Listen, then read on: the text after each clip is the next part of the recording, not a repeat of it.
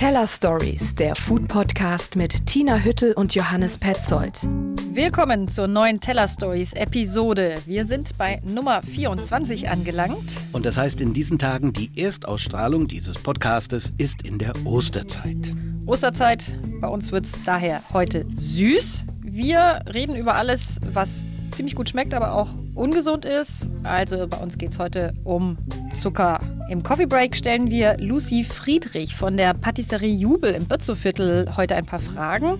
Eine hat sie uns schon mal ganz hier für das Intro beantwortet, nämlich ob es zu Ostern irgendwas Spezielles gibt, was man als Patisserie unbedingt anbieten muss. Also es gibt immer eine kleine Ostertorte und wir haben auch vor, ein kleines Törtchen zu kreieren. Eher so ein bisschen eleganter dekoriert, was auch so zu, zu uns passt. Ne? Viele schwören ja auf Eierlikör. Es gibt wahrscheinlich was mit Eierlikör. Ja, meine Frage, warum eigentlich Eierlikör, Tina? Ja, ich nehme mal an, wegen Ostereiern, überhaupt Eiern, an Ostern feiern wir ja die Auferstehung Jesu Christi. Und äh, da hat man sich irgendwann mal Eier als Symbol für Neuanfang, Fruchtbarkeit, Geburt irgendwie hat man sich darauf geeinigt. Ja, klar. Und die Ostereier, genauso wie die Süßigkeiten, werden ja in vielen Ländern dann vom Osterhasen traditionell gebracht. Ist aber eigentlich eine seltsame Erfindung, oder? Du hast recht. Ostern ein christliches Fest und trotzdem sind dann viele Osterbräuche heidnischer Herkunft. Nämlich der Osterhase ist ja, ich glaube, so ein germanisches Symbol auch für Fruchtbarkeit. Ich habe mich schlau gemacht. Seit dem 17. Jahrhundert versteckt man übrigens äh, Süßigkeiten zu Ostern und Ostereier. Ja, und der Osterhase, ich habe mich auch schlau gemacht, setzt sich als erstes in protestantischen Familien als Eierlieferant durch. Und der Osterhase hat ja je nach Land äh, übrigens Konkurrenz vom Kuckuck, vom Storch, dem Hahn und dem Fuchs.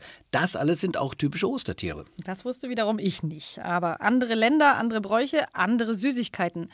Was machen wir heute sonst noch in den Teller Stories? Du warst nämlich in einem ganz besonderen Süßigkeitenladen. Ja, eine süße Weltreise offeriert Shukafari. Da gibt es Süßigkeiten in diesem Laden von fünf Kontinenten. Wir haben hier den, unseren Nebenraum als Japan-Raum deklariert. Da gibt es so Sachen, die heißen Do-it-yourself-Süßigkeiten. Das heißt, das sind Süßigkeiten, die musst du dir erst selbst zu Hause zusammenbrauen. Das hören wir also später und außerdem versüßt du uns die Episode mit Sweet Songs. Sweets for my sweet,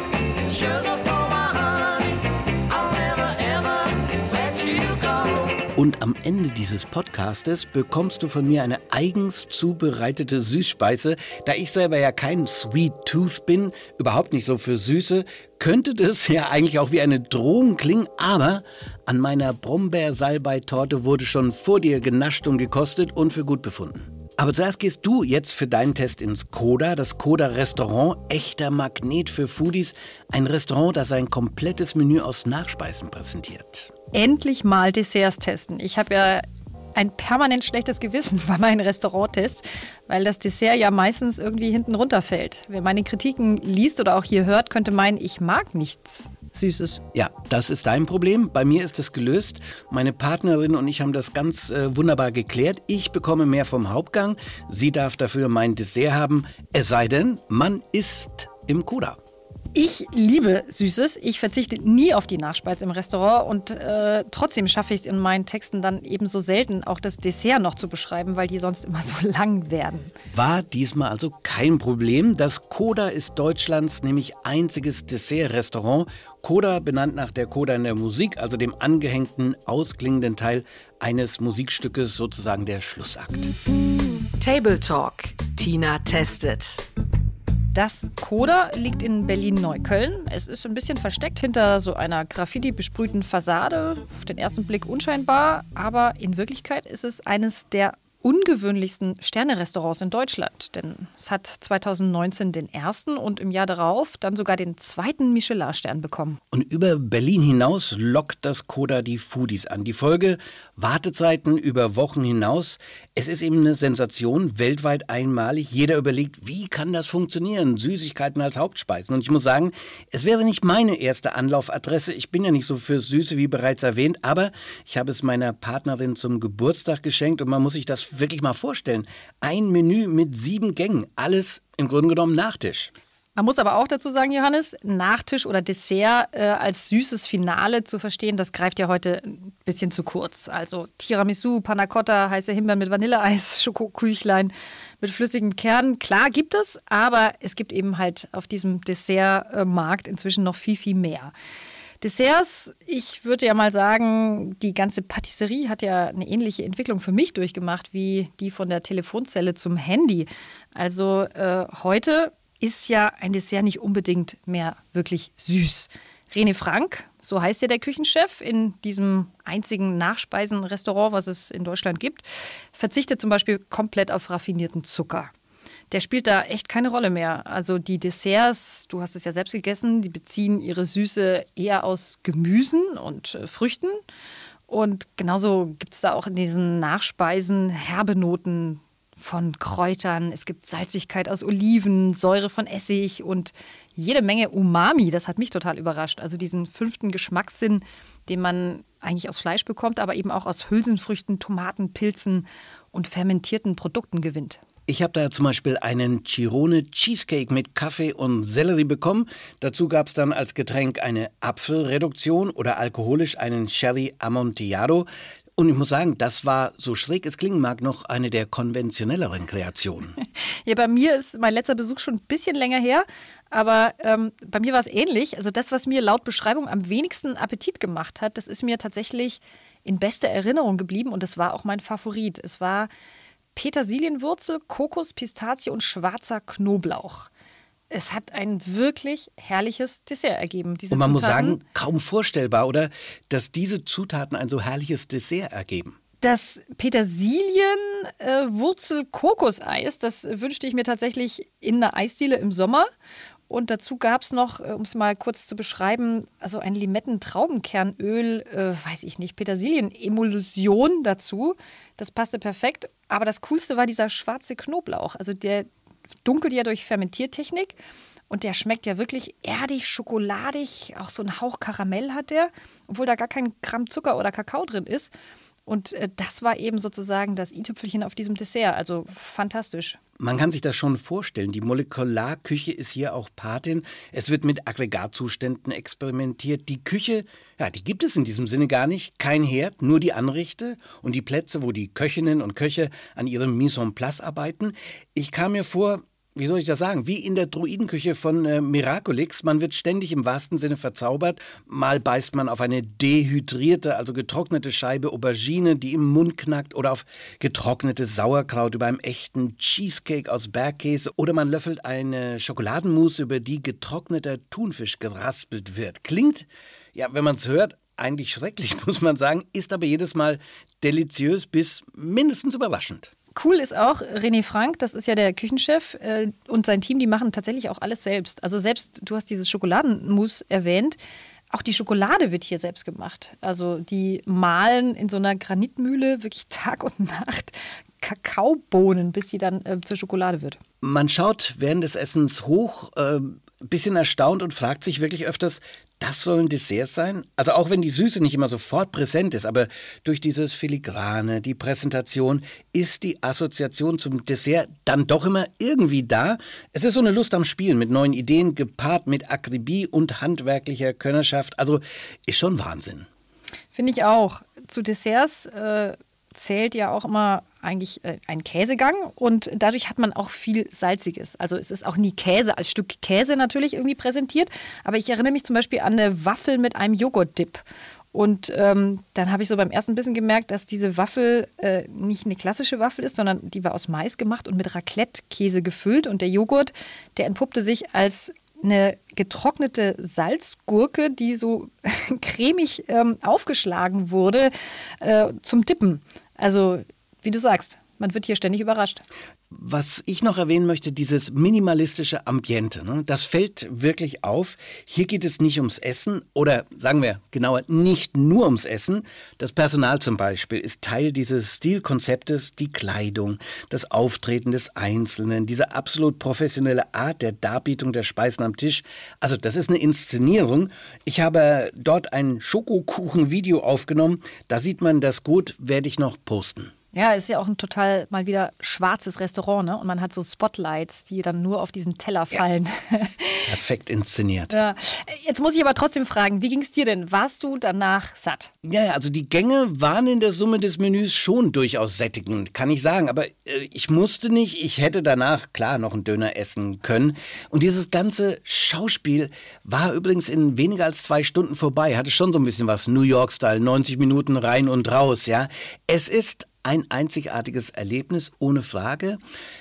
Und ein bisschen so wie ein interaktives Happening oder ja, wie eine hochklassige Ausstellung eigentlich. Aber wie das so ist, muss ich auch sagen, mit einzigartigen Erlebnissen, die schreien nicht danach, so schnell wiederholt zu werden. Verstehe, was du meinst, stimme dir auch zu. Bei mir war es so, also Hunger hatte ich auch keinen und schon gar keine Überdosis Dessert. Ich war vor allem ein bisschen betrunken. Also, weil zu jedem Dessertgang äh, wird ja nicht wie üblich jetzt ein Wein oder Süßwein serviert, sondern ein Drink von der Bar, speziell auf diese Aromen des Tellers abgestimmt, gemischt. Okay, gut, dass du nochmal auf die Drinks zu sprechen kommst. Die sind ja da ganz wichtig. Sie sind überwiegend selbst gemacht, wie selbst angesetzte Infusion oder milchsaure Getränke, Kefir, Kombucha, ein Getränk aus dem fermentierten Kombucha-Pilz. Alles das gibt es. Jeder Gang hat einen passenden Drink alkoholisch und nicht alkoholisch. Das ist unheimlich spannend, aber wirklich herausfordernd an Konzentration, Aufmerksamkeit und nicht zuletzt den Gaumen. Und das Ganze hat natürlich auch seinen Preis, das wollen wir nicht unterschlagen. Aktuell kosten sieben Gänge mit Drink Pairing 165 Euro. Unter der Woche ist dann mal 10 Euro billiger. Und ähm, es gibt aber auch noch ein zweites Seating, das startet dann um 22 Uhr, nicht um 18 Uhr. Und da isst man dann nur vier Gänge. Also vielleicht mal für den ja, Beginner ganz gut. Ne? Und das kostet dann 88 bzw. 98 am Wochenende.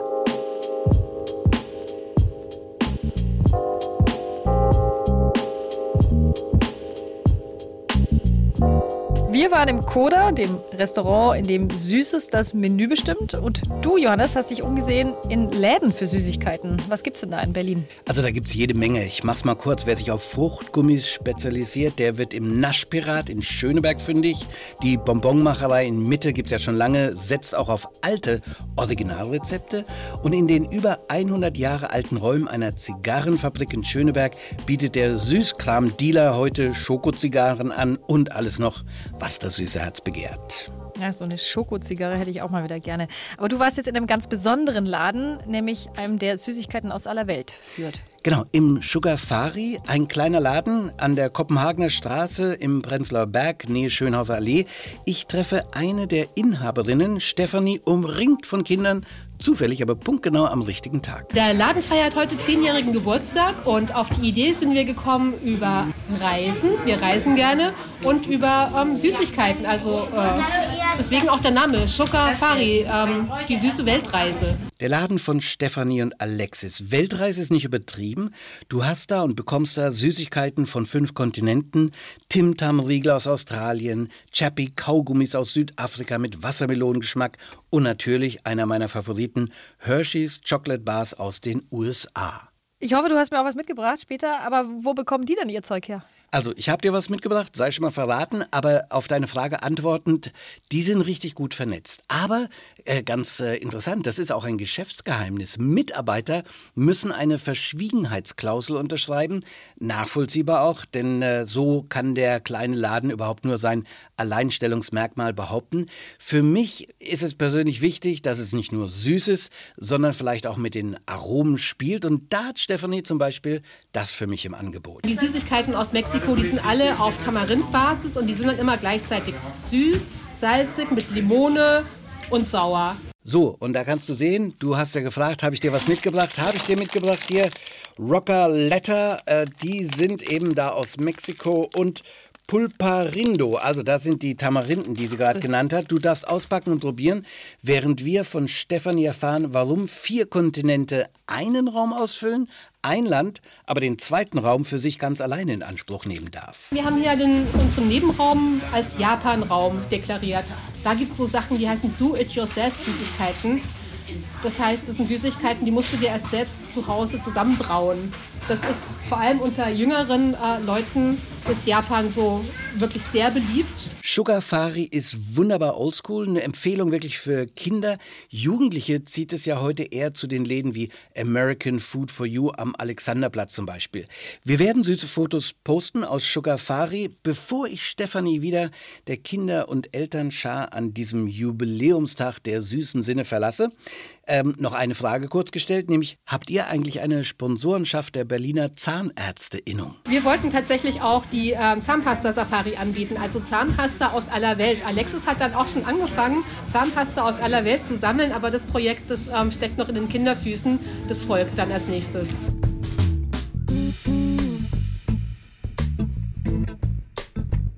Kurze Intermezzo, musst du da jetzt einmal reinbeißen?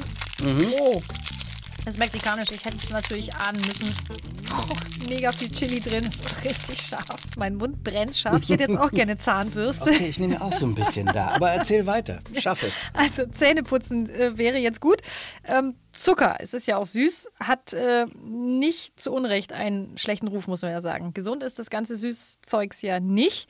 Ich habe zum Thema Zucker mal vor längerer Zeit schon die Fernsehköchin, Unternehmerin, Gastronomin und EU-Abgeordnete, muss man ja auch sagen, Sarah Wiener interviewt. Die sogar eine eigene Stiftung gegründet hat, die zum Ziel hat, Kinder kochen und vernünftiges Essen herzubringen. Ja, aber Kinder, ach was, nicht nur Kinder, äh, die meisten Menschen lieben halt süß. Äh, Warum das so ist, das hat sie mir äh, auch erklärt. Super interessant, nämlich die Geschmacksbildung findet nämlich schon im Mutterbauch statt. Über Fruchtwasser können die Embryos schon süß, sauer und bitter schmecken. Also süß ist die erste präferierte Geschmacksrichtung. Bei Tests hat man festgestellt, wenn man Glucose in Fruchtwasser träufelt, dann tranken die Kinder eineinhalb Mal so viel und haben einen deutlichen zufriedeneren Gesichtsausdruck als ohne diese Glucose. Süß steht immer für sicher, reif und nährstoffreich und deswegen haben wir dort eine evolutionäre Präferenz für, einfach für süß und das ist ja leider später dann auch oftmals das Problem. Sarah Wiener. Und ähm, süß soll ja die einzige Geschmacksrichtung sein, soweit ich weiß, die uns angeboren ist, also mit der DNA quasi mitgegeben. Ich habe sie natürlich auch gefragt, wie ungesund Zucker nun wirklich ist. Alle großen Ernährungspäpste sagen ja, Zucker böse, böse. Sie stimmt dem zu. Man weiß es ja eigentlich auch selbst. Zucker ist halt kein Naturprodukt, sondern ein hochverarbeiteter Stoff. Er besitzt außer Kohlenhydrate eigentlich keine Nährstoffe. Und du warst ja erst gestern, glaube ich, beim Zahnarzt. Ja, aber nicht wegen Karies, sondern Okay. äh, weil mit der Füllung was nicht gestimmt hat. Aber Ja, das ist der Kinderkaries, den du dir eingefangen hast. Zucker ist halt auch ein, ja, äh, faszinierend. Der greift nämlich den härtesten Stoff in unserem Körper an, nämlich den Zahnschmelz. Und er kann zu Bluthochdruck, Herz-Kreislauf-Krankheiten führen. Er kann natürlich auch süchtig machen, weshalb es verdammt schwer ist, von einem Tag auf den anderen drauf zu verzichten. Aber ein bisschen darf auch sein. Das sagt Sarah Wiener auch. Gegen eine geringe Menge von Süßigkeiten ist ja überhaupt nichts einzuwenden. Rigorose Verbote sind eher schädlich. Aber hilfreich ist es, klare Regeln aufzustellen. Und je mehr die Süßigkeiten selber hergestellt werden, also mit einem Stück Kuchen und mit einer selbstgemachten Creme, umso besser und umso gesünder. Jetzt wird es richtig süß. Wir kommen zu Patisserie-Kreation. Und da muss ich sagen, ich stehe da manchmal staunend davor und denke, sowas Feines, Filigranes, so ein Zuckerbäckerbau, das hat ein Mensch kreiert, gemacht. Ich habe ja mal Macarons von der Patisserie du Bonheur in Mitte mit der Ingenieurskunst einer, weiß ich nicht, Autobahnbrücke verglichen. Ja, so ja. Äh, fantastisch finde ich das. Interessanterweise steht aber der Patissier in der klassischen Küchenhierarchie eher weit hinten. Erst kommt ja, weiß ich nicht, der Saucier, ne, der mit Fleisch hantiert und reduziert die Soßen. Dann kommt der Entremetier, der ist fürs Gemüse und die Beilagen zuständig. Und irgendwann am Ende der Kette kommt der Patissier. Ja, weil das Vorurteil ja auch so aussieht, dass man sagt, die wiegen einfach ab und dann stecken die alles in den Rührer und dann war's das. Dazu passt, dass sie häufig in der Küche ja auch noch in der Ecke angesiedelt sind, also ein bisschen abseits, wenn es bös kommt, gleich neben dem Spüler. Ist natürlich ein böses Klischee, aber ein bisschen was ist schon dran. Der Patissier unter Köchen genießt oft ja, wenig Anerkennung. Äh, ist auch inzwischen natürlich etwas überholt, aber früher wurden die in den Küchen auch gern Zuckerärsche gerufen. Ich jedenfalls habe Lucy Friedrich getroffen. Die ist Mitgründerin, Inhaberin von der Patisserie Jubel im Prenzlauer Berg. Und die habe ich mal gefragt, warum eigentlich die Patisserie in der Küche immer noch nicht die verdiente Stellung hat, die ihr eigentlich gebührt. Ich glaube, viele sagen, ach, das ist langweilig und nichts für mich. Aber ich glaube, die trauen sich das echt nicht zu. Ne? Weil ich kenne ganz viele Restaurants, wo dann immer äh, zum Schluss, oh Gott, was machen wir denn als Dessert? Und dann äh, würfeln die da irgendwas zusammen und das wird nicht gut. Also man muss schon echt kreativ sein, glaube ich, auf den Posten. Ne? Und das kann halt nicht jeder, würde ich jetzt einmal mal so behaupten. Lucy Friedrich hat Hotelfachfrau gelernt. Sie hat lange in der Weinbar Rutz als stellvertretende Restaurantleiterin gearbeitet. Daher kennst du sie, glaube ich, Johannes. Jawohl bis sie dann dort auf Kai Michels getroffen ist. Das war die damalige Patissiere im Rutz und die beiden haben sich dann zusammengetan, ihren eigenen Laden eröffnet und das war vor ungefähr neun Jahren. Ungefähr zur selben Zeit, als auch Anna Plagens das Du Bonheur eröffnet hat in der Brunnenstraße, die andere Patisserie auf derartigem Niveau in Berlin und äh, wenn ich da mal so drüber nachdenke, die süße Flora, eine Konditorei in Berlin von Frauen geführt, da fällt mir wirklich auf, es sind viele Frauen im süßen Geschäft. Ja, auch das habe ich sie gefragt, warum das so ist. Äh, ich finde schon, dass es auch sehr viel Filigrane oder mit Filigranität zu tun hat, ähm, mit fein abschmecken. Gerade beim Kochen kannst du, glaube ich, eher so ähm, schnell mal noch was reinhauen ne, und nachwürzen. Und beim Dessert musst du schon sehr gewissenhaft arbeiten. Ne? Das haben Frauen, ich will gar nicht auf dieses Frauen-Männer-Thema ne, eigentlich, aber vielleicht auch Menschen, die ein bisschen mehr Feingefühl haben, denen liegt das bestimmt besser. Ich, ich glaube auch viele lernen ja auch Konditorin ne? oder Konditor, Konditorin. Und das ist ja oft ein Frauenberuf. Und daher, die geht ja auch oft in die Patisserie. Lucy, hören wir jetzt äh, im Coffee Break. Und welche Frage wäre bei ihr passender zum Einstieg als die nach lieber herzhaft oder süß? Coffee Break. Oh, ich liebe Leberwurstbrot mit Senf. Aber ich kann also nicht, nicht einen Tag ohne Süßes. Nein, also beides. Aber ich. Ah, schwer. Ah, herzhaft. Was könntest du jeden Tag essen? Ich esse jeden Tag, sagen wir es mal so, Snickers. Das ist bei uns in der Vitrine, also nicht die Snickers, was du zu kaufen kriegst, sondern wir haben einen Snickers. Das ist mit Karamell gesalzenen Erdnüssen, Ghana, Schokolade und das macht süchtig und deswegen esse ich es jeden Tag zum Leid äh, meiner Mitarbeiter. Ich sage immer, ich verkaufe das, aber dabei esse ich das selber und die müssen das immer nachproduzieren. Dein Lieblingsgetränk zum Dessert? Also ich finde es immer schwierig. Also begleitende Weine äh, super und ich komme ja auch aus der Sternegastronomie und da sind begleitende Getränke ähm, unheimlich wichtig zur Speise. Ich bin eher der Typ, ich bestelle mir eine Flasche und trinke die durch. Oder zwei, drei Flaschen, ne? man kommt ja mit einer Flasche nicht weit. Was immer geht, ist Champagner zum Dessert. Wie würdest du deine Kochkünste beschreiben? Ich kann nicht kochen, wirklich nicht. Also ich weiß ganz genau, ne, wie irgendwas schmecken muss, schmecken soll und weise auch immer meinen Mann, der ein großartiger Koch ist, darauf hin, da fehlt ein bisschen Säure und da äh, muss ein bisschen mehr Power rein. Aber wie ich selber mache, keine Ahnung. Also ich kann Würstchen warm machen, aber mehr nicht. Was war die größte Katastrophe in deiner Küche? Es sind Sachen passiert, die natürlich nicht schön sind. Und ähm, dazu gehört natürlich eine eingestürzte Torte. Ähm, gerade am Anfang als wir eröffnet haben, da haben wir eine Torte ausgeliefert, fünfstöckig war die und die ging an Blümchen, der Sängerin und war super nett und, und auf dem Weg dorthin ist uns die unterste Etage zusammengesackt. Und das war in dem Moment eine echte Katastrophe für uns. Ne? Aber wir konnten die Situation Gott sei Dank retten und ähm, haben dann irgendwie die unterste Etage weggekratzt und dann war das halt nur eine kleine. Und ich glaube, das ist auch noch ein, zwei Mal passiert. Also ich habe mich jedes Mal so fertig gemacht. Aber irgendwann sagte mein Mann zu mir, Lucy, wirklich, sei relaxed, es ist nur eine Torte. Und er hat recht. Klingt jetzt vielleicht äh, doof, aber es ist kein Weltuntergang, kein Krieg. Wen müsstest du mal um Verzeihung bitten? Also für mich ist dieses Wort Verzeihung schon ein sehr bedeutsames Wort und, und ich glaube, jemanden um Verzeihung zu bitten, äh, bedeutet schon, man hat echt Mist gebaut. Ne? Und das habe ich, glaube ich, nicht.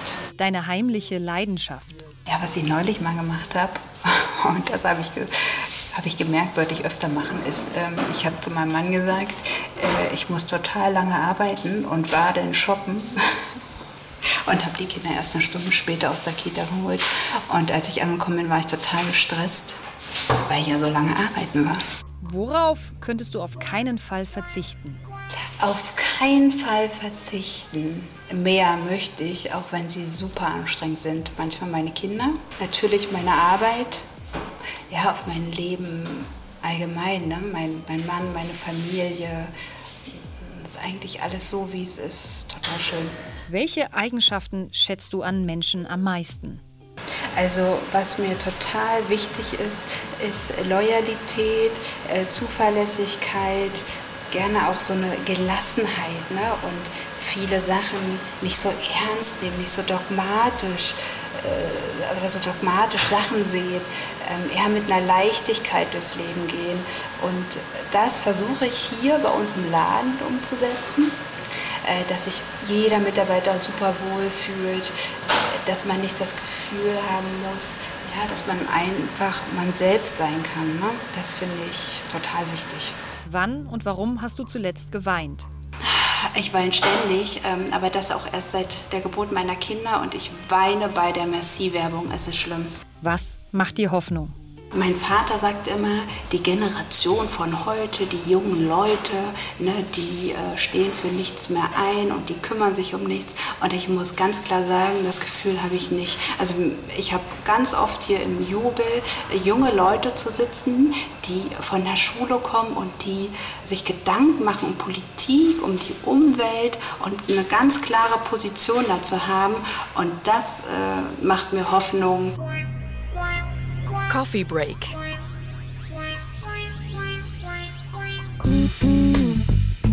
Lucy Friedrich von der Jubel Patisserie im Coffee Break. So, Tina, ich habe mit meiner Partnerin gebacken. Das ist mein erster Kuchen wirklich seit Jahrzehnten.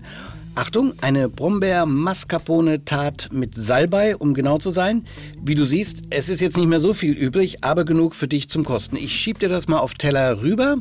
Äh, vielen lieben Dank. Ich bin tatsächlich gespannt nach diesem scharfen mexikanischem Ding. Hab Lass mal die Gabel da stecken. Warte, bis ich dir erzählt okay. habe von La Dolce Vita. Ganz neues Buch. Das feiert die Lieblingsrezepte des Süßen. La Dolce Vita, Lebens aus Italien. Die Autorin Letizia Clark kommt aus Devon in England. Die hat an der Leith School of Food and Wine studiert, in London dann gearbeitet und dann ist sie vor fünf Jahren nach Sardinien gezogen. Sie schreibt über Essen und genießt Mangiare in Bella Italia. La Dolce Vita, ihr zweites Buch, widmet sich Cantuccini, Cannoli und Cassata aus Italien. Und du als Nicht-Süßer, du springst darauf an? Ist wirklich der Hammer. Letizia Clark entführt uns in die Heimat der Naschkatzen, so wie sie Italien selbst beschreibt. 80 Rezepte von Desserts zum Löffeln, Dolci al Cucchiaio, natürlich Eis, Gelato, Torten sind dabei, Biscotti, die Kekse mit Fotos dabei, nicht nur von den Süßigkeiten, sondern auch von der Landschaft und äh, da gibt es natürlich dann die Rezepte im Buch. Letizia Clark erzählt auch von sich, wie aus der Geschichte von den Arabern, die im 9. Jahrhundert auf Sizilien Zuckerrohr anbauen ließen und so die Basis für all diese Süßigkeiten legten. Also, das Buch Ein Travel Companion wurde von der Sunday Times zu den besten aktuellen Foodbooks ausgezeichnet. Jetzt bin ich gespannt. Wie ging es dir, als du dann versucht hast, die Rezepte zu backen? Also war die Brombeertart eine Herausforderung? Du, ich sag erstmal, äh, du darfst jetzt. Und ich muss sagen, das war überhaupt keine Herausforderung. Und das sagt wirklich ein kompletter Laie in Sachen Patisserie. Der Boden ist aus Schokoteig, eine Füllung mit Mascarpone und abgeriebener Zitronenschale gab es dazu. Und für den Belag dann, das ist der Kick dieser Tat, Brombeeren und Salbeiblätter. Während du die äh, probierst, die Schoko Mascarpone Brombeer mit äh, eben Brombeeren und Salbei, gibt es den Soundtrack dazu von mir, Süße Songs. Jetzt könnte man diese Sweet Songs füllen mit deutschen Schlagern, aber da ist man natürlich mittendrin im Carliers Overkill. Im Angloamerikanischen gibt es Sugar Songs bis zum Abwinken, ist natürlich immer höchst metaphorisch. Es geht nicht um Süßes, es geht oft um Sex. Ich habe mir jetzt einfach mal meine drei Klassiker Herzenszuckerschmankerl rausgesucht, in denen es wirklich um Süßigkeiten geht. You and the swan will float upon a cloud of pink ice cream. Where every star is a candy bar, and the moon is a marshmallow dream. Sandman's coming, yes, he's coming. Take hand. Zuckerwatten im Lullaby zum Schlafengehen, im Cotton Candyland der Träume zieht ein Schwan vorbei und der Mond ist ein Marshmallow Dream. Elvis the Pelvis, immer mit einem Softspot für süße Sachen, wie man an seiner Leibesfülle im späteren Leben das ja auch sehen konnte. So, und jetzt ein Klassiker und Liebling von mir aus Kindertagen, Julie Andrews im Musical Mary Poppins. Für sie ist ein Spoonful of Sugar sogar eine gute Medizin. A spoonful of sugar helps the medicine go down. The medicine go down, medicine go down. Just a spoonful of sugar helps the medicine go down in a most delightful way.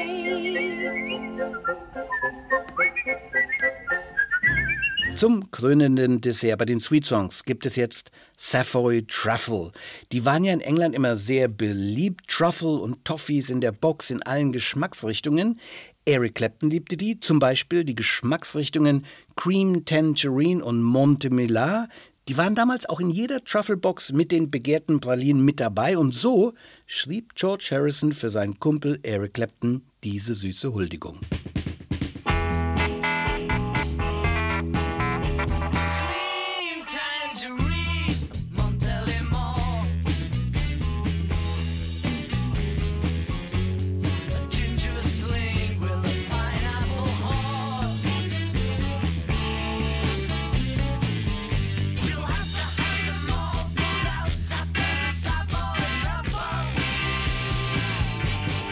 So, jetzt habe ich mich mit meinen Sweet Songs verausgabt und du hattest Zeit für die Brombeer-Salbei-Tat aus dem Buch La Dolce Vita. Tina! Großartig. Ich habe wirklich auch das ganze Ding inzwischen aufgegessen. Also du solltest einen Laden aufmachen. Ich bin schwer beeindruckt von dieser Tat. Naja, ob das so die beste Möglichkeit für Berlin wäre, das wage ich zu bezweifeln. Aber freut mich natürlich wirklich, dass dir das äh, schmeckt. Ich hatte nicht erwartet, dass das so gut gelingt, cool. um mir mal selber auf die Schulter zu klopfen. Ich hätte einen Fun Fact. Äh, wie so oft haben englische Namen ja mehrere Bedeutungen. Tat ist übrigens auch ein Ausdruck für eine Prostituierte oder zumindest eine Frau, die sich geschmacklos auftakelt und keinen guten Lebenswandel führt, hat mit dieser Tat aber nichts zu tun. Ja, ich habe auch noch ein ganz, äh, ja, Zuckerl, sagt man im Bayerischen für dich. Mhm. Als, als, als, Schluss. Dieses Jahr feiert Haribo nämlich 100. Geburtstag und jeder kennt Haribo. Ich nehme an, du auch. Weißt du, woher der Name kommt? Klar kenne ich Haribo, den Namen nicht. Harry Lebeau? Ja, schön gedacht, aber vollkommen falsch. Äh, kaum einer weiß es nämlich. Haribo. Der Name des wohl bekanntesten Gummibärchens auf der Welt steht für H. Hans, Ri, Riegel, Bo, Bonn. Ist ja ein bisschen profan. Ich hatte mehr ja. erwartet für so ein weltweites äh, deutsches Erfolgsbärchen. Ja, ja, aber eben dieser Hans Riegel hat 1922 in Bonn aus einer Waschküche heraus sein Gummibärchen-Imperium begründet. Einmal mehr die unterschätzte Waschküche oder Garage, oder? In so einer war zum Beispiel ja Geburtsstunde von Apple, Microsoft und vielen, vielen mehr Dingen. Ja, richtig. In diesem Fall war es sogar eine Hinterhofwaschküche. da war er nämlich 29. Er war ein Bonbonkocher. Das gab es damals als Beruf. Und ähm, ja, in dieser Hinterhofwaschküche hat er dann irgendwie einen Sack Zucker und äh, eine Marmorplatte und einen Hocker und einen Herd äh, gehabt. Und man braucht auch noch einen Kupferkessel. Und hat daraus ähm, ja, Fruchtgummi gekocht und äh, hat sich das Tanzbärchen, also eine Bärenfigur, überlegt. Habe ich noch nie überlegt, aber warum eigentlich ein Bär?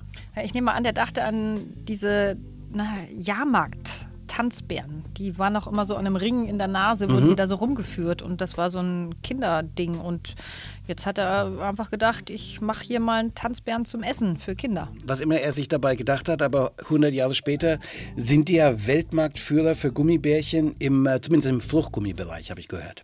Richtig, dank fantastischer Werbekampagnen. Erinnerst du dich noch an Thomas Gottschalk? Er mit Blauen. aber komm, eine müssen wir anspielen. Meine Lieblingswerbung mit Thomas Gottschalk. Dass die Haribo Goldbeeren in Tüten gehalten werden, geschieht zu ihrem eigenen Schutz. Nützt aber nichts. Nützt gar nichts. Goldbeeren, noch habt ihr Zeit wegzulaufen. Ich finde, sie hatten eine faire Chance. Vielen Dank, Thomas. Seltener Auftritt bei den Teller Stories von ihm. Was bleibt uns zum süßen Schluss, Tina? Fürs Zuhören zu bedanken, darauf hinzuweisen, dass wir in zwei Wochen wieder mit einer neuen Teller Stories Episode hier zu hören sind. Thema dann die Küche. Was ist sinnvoll in der Küche, was nicht? Kein geringerer als Drei-Sterne-Koch Marco Müller hat dir nämlich im Gespräch seine Idealküche vorgestellt. Wir sagen bis dahin, Teller Stories bitte abonnieren und ihr findet uns auf allen gängigen Podcast-Portalen. Teller Stories, der Food Podcast mit Tina Hüttel und Johannes Petzold.